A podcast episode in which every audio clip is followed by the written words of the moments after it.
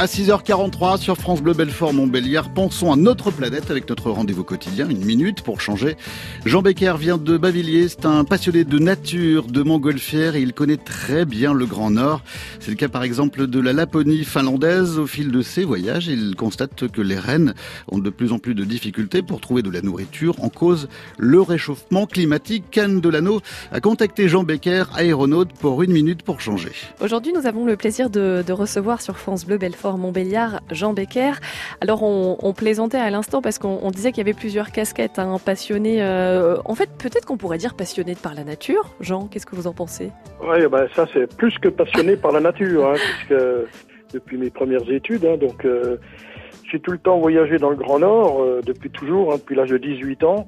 Et c'est vrai qu'en disons en 40 ans, euh, j'ai vu le, le, le, milieu se dégrader par le réchauffement climatique. Le premier exemple, c'est les rennes qui n'arrivent plus à se nourrir en hiver. Alors tout simplement parce que le, le renne est un, un animal adapté euh, au grand froid et il a des, des bois.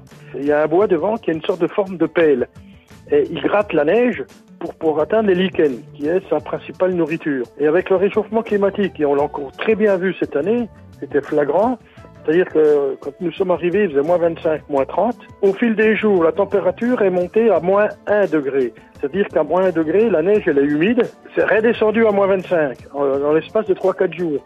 Donc, cette neige humide gèle et le renne ne peut plus gratter la neige pour atteindre les lichens. Donc, aujourd'hui, les lapons, hein, les, les SAM, comme on dit, sont obligés de parquer les rennes en hiver pour les nourrir. Ils les nourrissent avec bien sûr des lichens qu'ils ont récupérés l'été, mais aussi avec des granulés maintenant qui sont adaptés pour pallier à ce manque de nourriture. C'est un exemple typique du, réchauffement climatique que l'on a pu observer euh, ben maintenant depuis 3-4 ans, puisque il y, a, il y a deux ans, près de 80 000 rennes sont morts faute de nourriture. Voilà, Jean Becker qui prépare actuellement une exposition consacrée aux mille étangs.